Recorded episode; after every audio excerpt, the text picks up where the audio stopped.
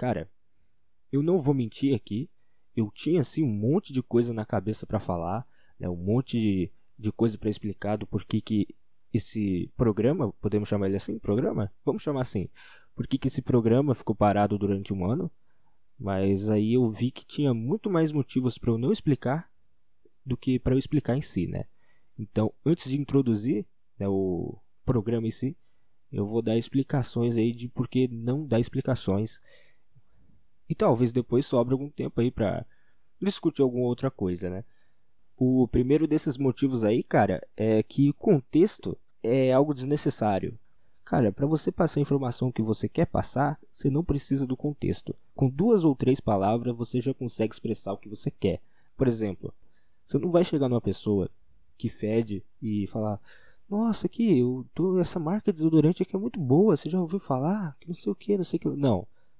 Você vai chegar para essa pessoa, vai olhar no olho dela e vai falar: você fede. E, e é assim que você vai fazer para tudo, cara. É assim que você vai fazer para tudo. Você não vai chegar numa pessoa aí que você não vai muito com a cara, né? Uma pessoa que força muito a amizade e vai falar que, ah, não, que você tem que, acho que ia ser legal se você procurasse, né, se aprimorar como ser humano e esse tipo de coisa. Não, você vai chegar para essa pessoa, vai olhar na cara dela e falar: "Você é insuportável. É, ninguém gosta de você. As pessoas olham, te olham na rua e falam: Meu Deus do céu, lá vem ele. Então faça o seguinte, né?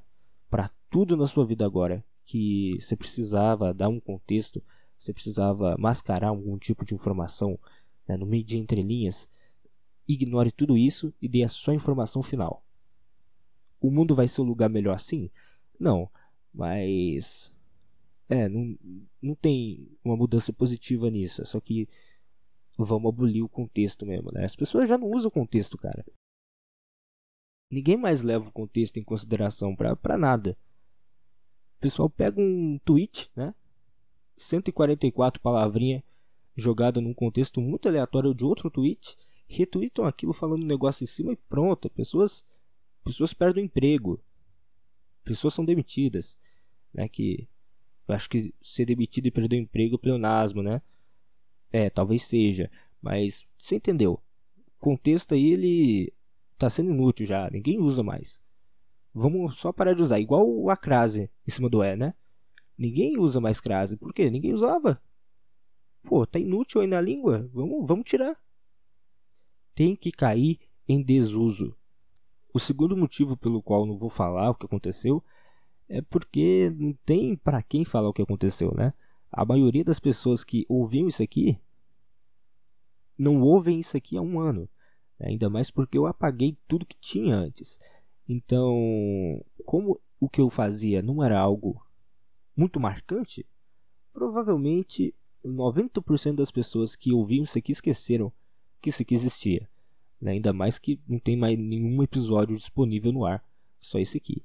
Então, eu gosto de pensar na cara da pessoa que se inscreveu aqui por alguma plataforma digital, recebendo a notificação e clicando para ver o que é, e não fazendo a mínima ideia do que, que é isso aqui, né? Tendo esquecido o que, que era esse programa.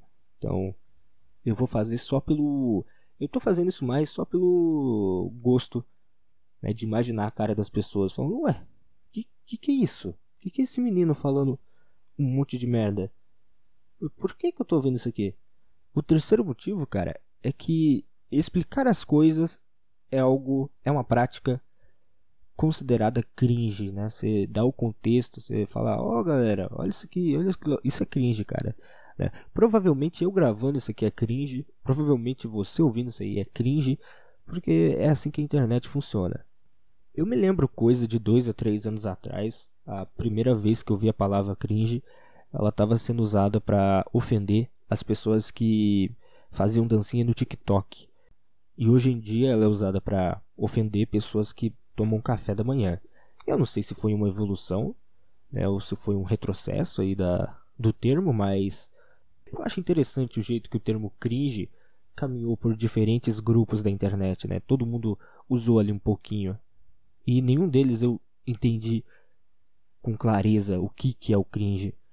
Cara, por que, que você fica tão mal vendo alguém fazendo algo vergonhoso? Eu li em algum lugar uma vez, eu não me lembro aonde, que sentir esse sentimento de vergonha alheia estava ligado com empatia, né? De você sentir a dor do próximo ou sentir pena da não dor do próximo, né? Que você vê a pessoa ali desafiando a vergonha alheia, você fala: "Meu Deus do céu, cara, para com isso. Eu tô com vergonha por você". Posso falar a verdade? Eu olho pro cringe, eu fico até feliz, cara. Eu eu, eu fico feliz vendo as pessoas passando vergonha. Não sei, é algo dentro de mim. Eu, eu gosto disso. Eu, é algo que é algo que me atrai. Né? Sendo bem sincero aqui. Cara, e o terceiro ou quarto motivo, não sei mais, eu perdi a conta já, é que eu não sei se você já percebeu, mas eu tenho um grande problema em pegar as coisas na minha cabeça e fazê-las terem sentido fora da minha cabeça, né? Se você está ouvindo isso aqui, provavelmente 6, 7 minutos que já deve ter gravado, tirando as partes que ficam em silêncio, é, deu para ver, né, que a conjugação verbal não é muito boa, o uso de plural é meio estranho. Eu tenho ciência de tudo isso aí, cara. Esse é um problema dentro da minha cabeça. Sei, talvez eu tenha que treinar mais a conversação, né? O uso de palavras mais elaboradas e coisas do tipo. E talvez esse seja um dos motivos aí pelo qual eu parei de fazer o podcast, né? Eu, eu simplesmente não sou uma pessoa para isso. É, não tem uma fonética muito boa. É fonética que fala? É, deve ser fonética, deve ser isso aí, fono, fonoaudiólogo. Outra coisa para mim que é muito difícil, falar palavra difícil, cara. É tempo entre as palavras, que eu não sei pôr também. Provavelmente as coisas que eu estou falando nesse momento estão todas fora de ritmo. Então, cara, eu acho que eu já exemplifiquei o que eu queria passar aí, né? Eu já passei a minha mensagem de porque não vai ter explicação. E, então acho que pode começar esse negócio aí de apresentar o, o podcast, né? Esse aqui é o No Nome Podcast. É, meu nome é Henrique, né? Henrique é esse aí que é um nome. Cara, eu não sou lá muito fã do meu nome, porque eu conheço o quê? Uns 8, 9 Henriques. E assim, eu acho que os que dá para ter uma conversa legal, os que dá para você falar, e aí Henrique, beleza? São só uns dois. E olha que eu não sou nenhum desses dois. Então, para você ver, né? Acho que a única diferença que eu tenho para os outros é a consciência de classe, né? Eu consigo me enxergar de fora. Né? No contexto, fala, meu Deus do céu, a gente é muito arrombado. Nossa, a gente é muito mesquinho, muito egoísta, né? Você, você vê um Henrique na rua aí, provavelmente ele tem essas desqualidades aí. A não ser que seja um dos dois Henriques legais que eu falei aqui agora. Mas aí não tem como saber quais são esses dois Henriques legais, né? Por que, que eu falei dois? Porque tem essa possibilidade de eu encontrar dois Henriques na rua ao mesmo tempo. Aí eu falo, não, cara, os dois Henriques legais eram vocês dois. E eu sempre falo dois Henriques, por quê? Porque o terceiro é um arrombado e ele não foi junto. Né? É muito difícil você ver três Henriques juntos, né? Em compensação, cara, eu acho que eu nunca conheci um Pedro que não fosse gente boa. Assim, que não fosse alguém extremamente legal de estar junto, de estar perto, de ter uma conversa, né? Eu acho que eu nunca conheci um Pedro que não fosse assim. É, e daí a gente já tira uma lição. Viu um Henrique, sai correndo. Viu um Pedro, abraça, né? Ame, ame os Pedros, cara. Vamos fazer um negócio aí de dar carro para Pedro. Viu um Pedro de bobeira na rua, vai lá e fala assim: "Toma, um carro, é seu". É isso aí, cara. Se você ama alguém, se você ama alguém de verdade, Vá na casa desse alguém agora e dê um carro de presente para a pessoa. Isso é a maior prova de amor que você pode ter, porque, sei lá, primeiro porque um carro custa muito caro. Né? Então, se você guardou dinheiro e comprou o carro para alguém, é porque aquela pessoa é muito especial.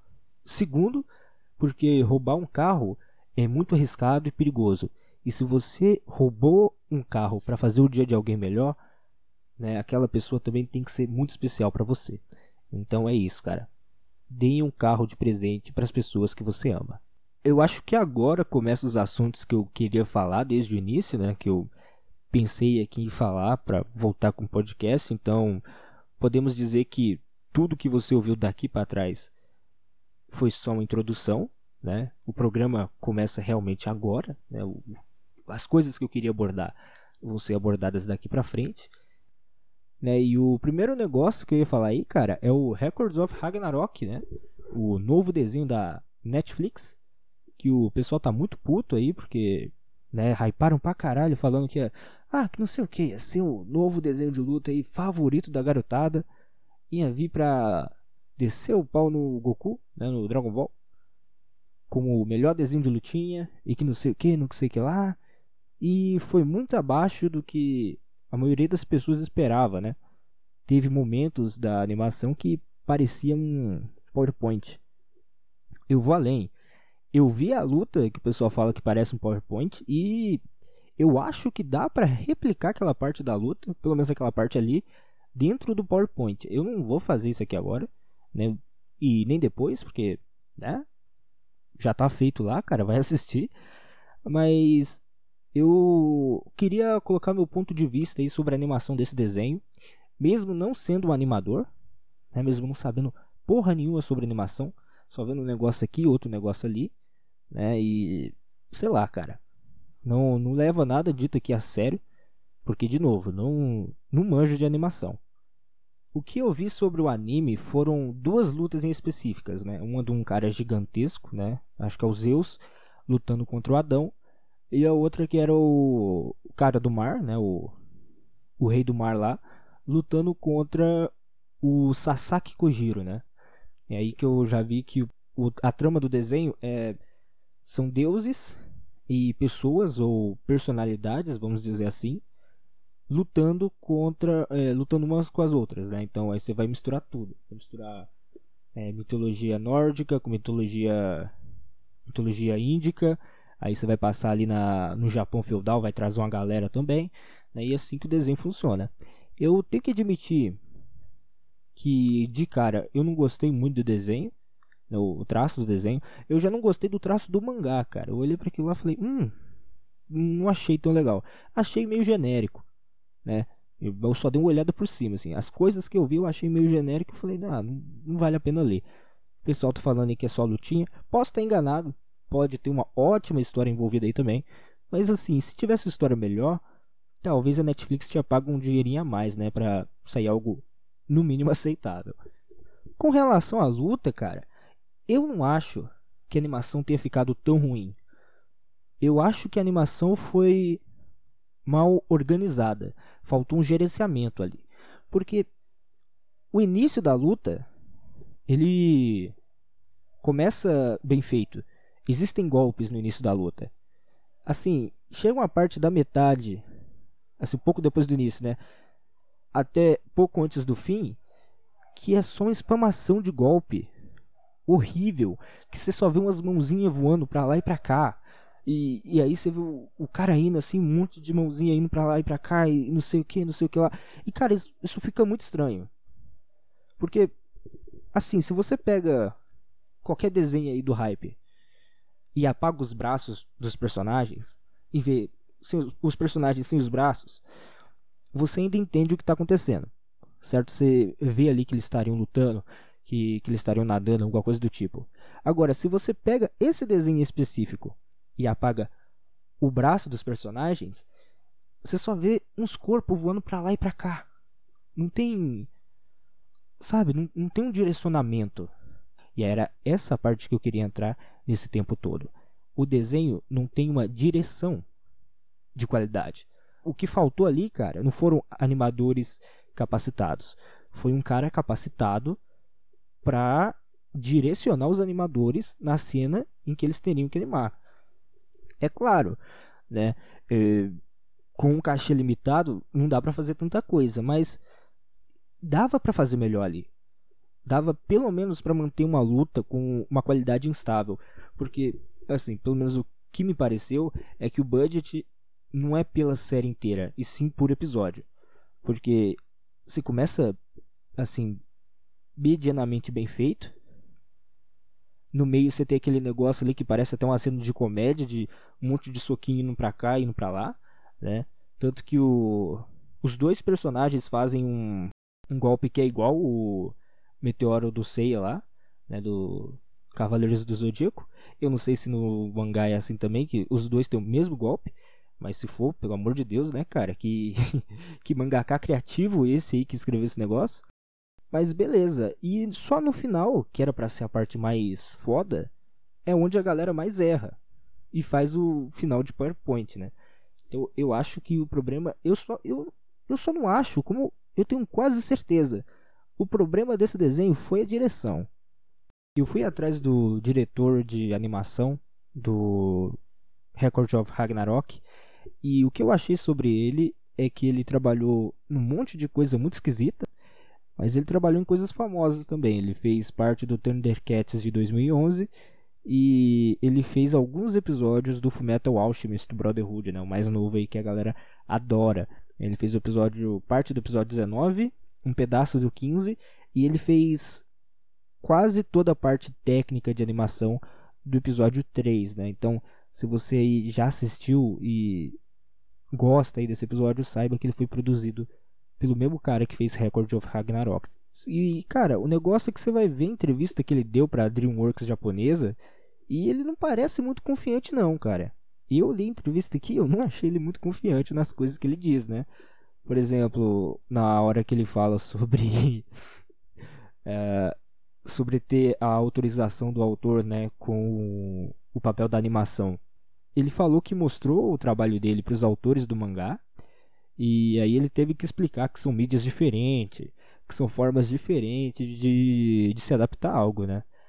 E assim, geralmente, quando as pessoas são receptivas à sua ideia, quando elas gostam do que você apresenta, você não tem que explicar muita coisa, não, cara. As pessoas falam, um show de bola, não sei o que. Se você precisa explicar algo para alguém, alguma coisa não está certa, tá? As pessoas deviam estar abrindo o olho nessa entrevista que ele deu aí. Como assim ele teve que explicar pro autor por que, que a obra tava daquele jeito? Tipo, não, cara. Não. Se você faz uma mágica muito foda, você não precisa revelar a mágica. Agora, se a mágica dá errado, você tem que falar por que, que ela deu errado. Você tem que falar o que, que você fazer. Você tem que falar o que não funcionou. Então, esse que é o é o deal aí, cara. É, quando você vê qualquer reportagem aí antes de lançar alguma coisa e o cara tá se explicando por algum motivo, já saibam que tem um coelho nesse mato. Né? Como diria meu avô, desse mato sai coelho. Ou desse mato não sai coelho. Não lembro como é que ele fala.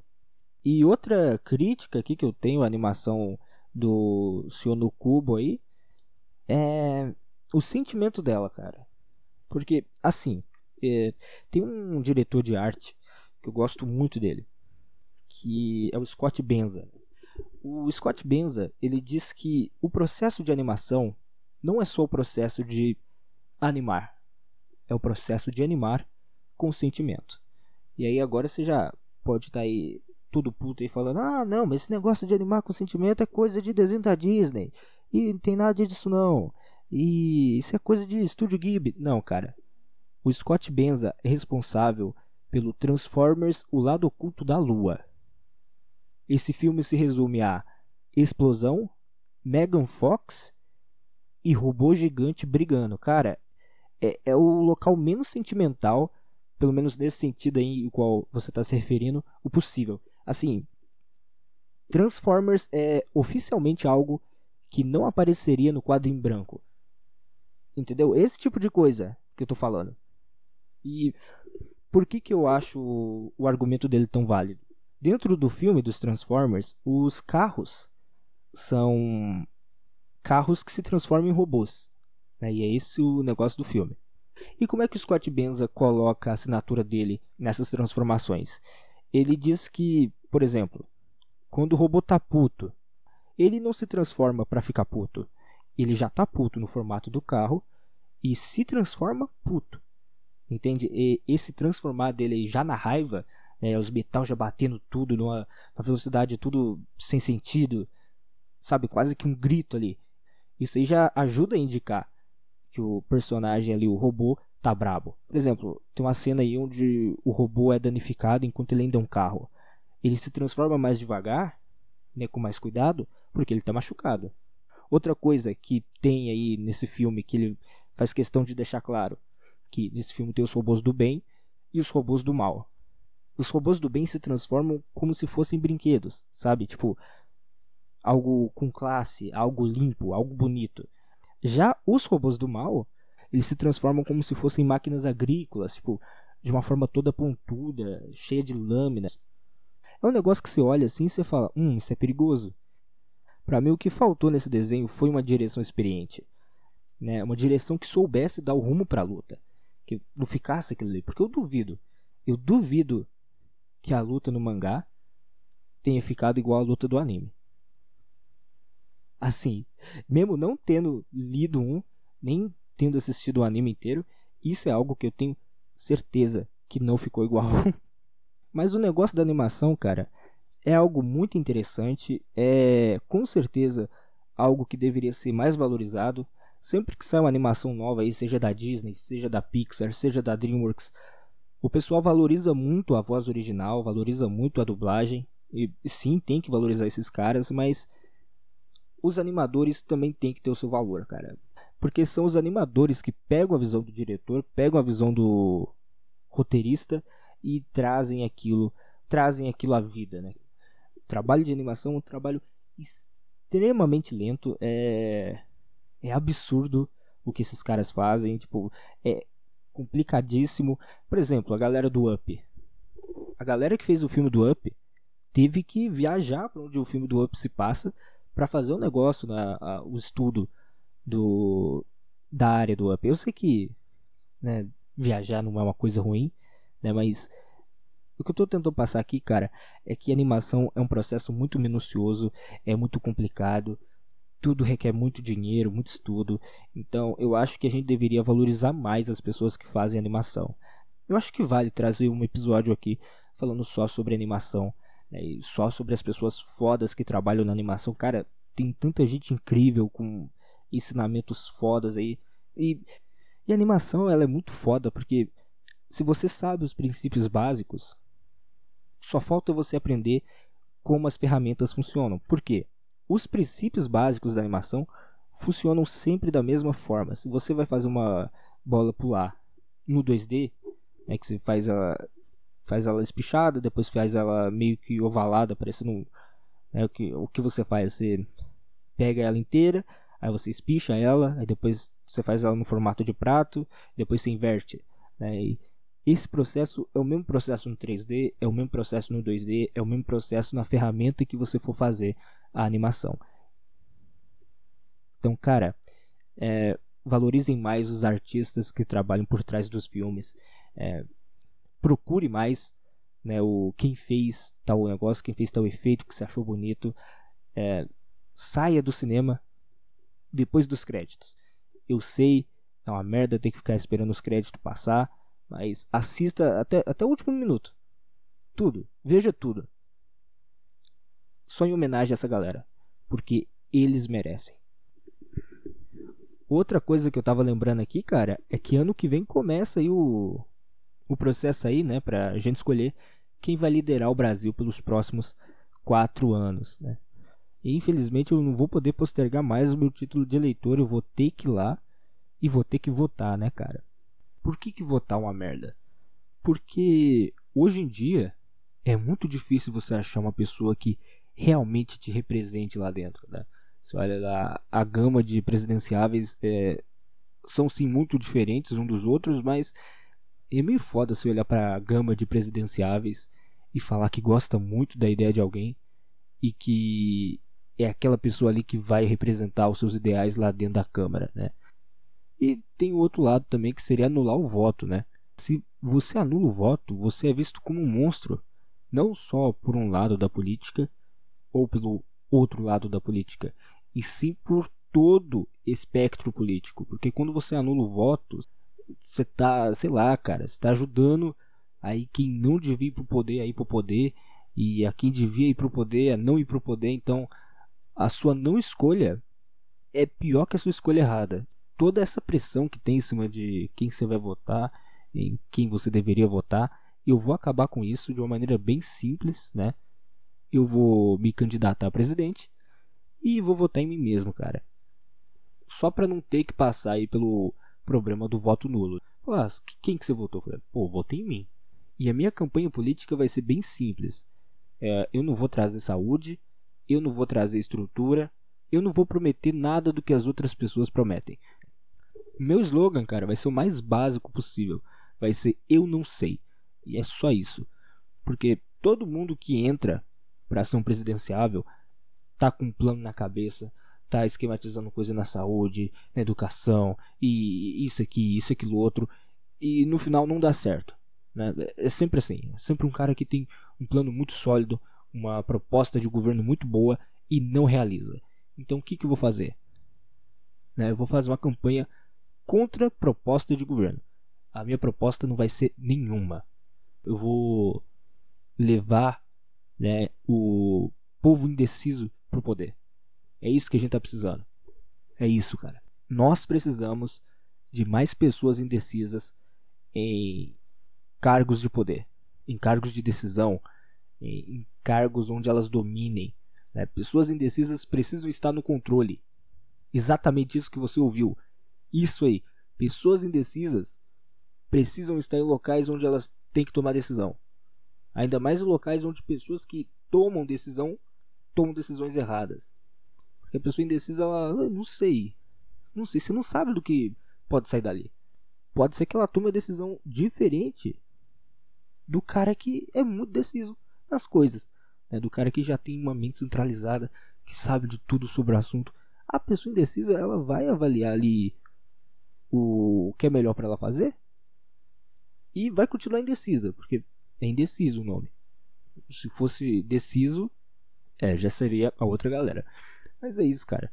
Eu quero mais pessoas indecisas no poder. E eu vou segurar essa pauta de indecisão em todos os momentos. vou chegar lá no debate da Globo, né, com todos os presidenciáveis.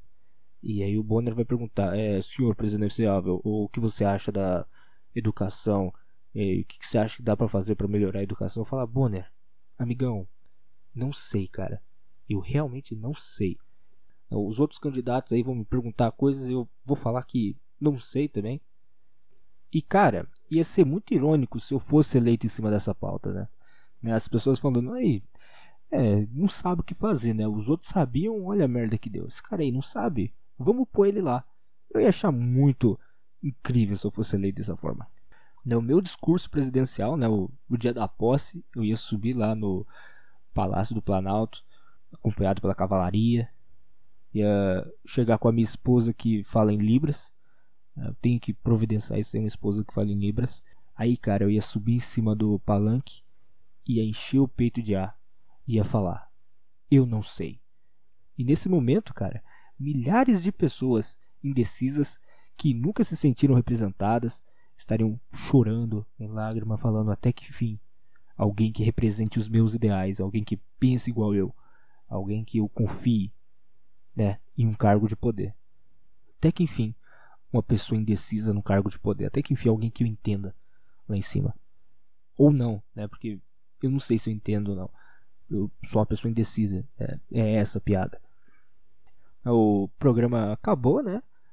não, não sei o que mais que eu possa falar aqui, então, né, uns 30 minutos aí da sua vida que você acabou de perder de graça. E cara, para encerrar o programa com chave de ouro, eu vou pôr um áudio de um filósofo contemporâneo muito importante aí nos tempos atuais, um cara que sempre tem uma visão muito avançada das coisas que estão acontecendo, né? No mais é isso mesmo. Abraça seu pai, abraça sua mãe. É, não maltrate seu cachorro que mais? É, recicle o lixo. Reciclar o lixo é importante. Procure aí sempre fazer as pazes com as pessoas, né? Tem muito S nessa frase que eu acabei de falar. E é isso aí. No mais, obrigado. Tudo bom? Como é que você tá? Você tá bem? Quem é meu campeão? Quem é meu campeão? Hum? Sem tristeza hoje.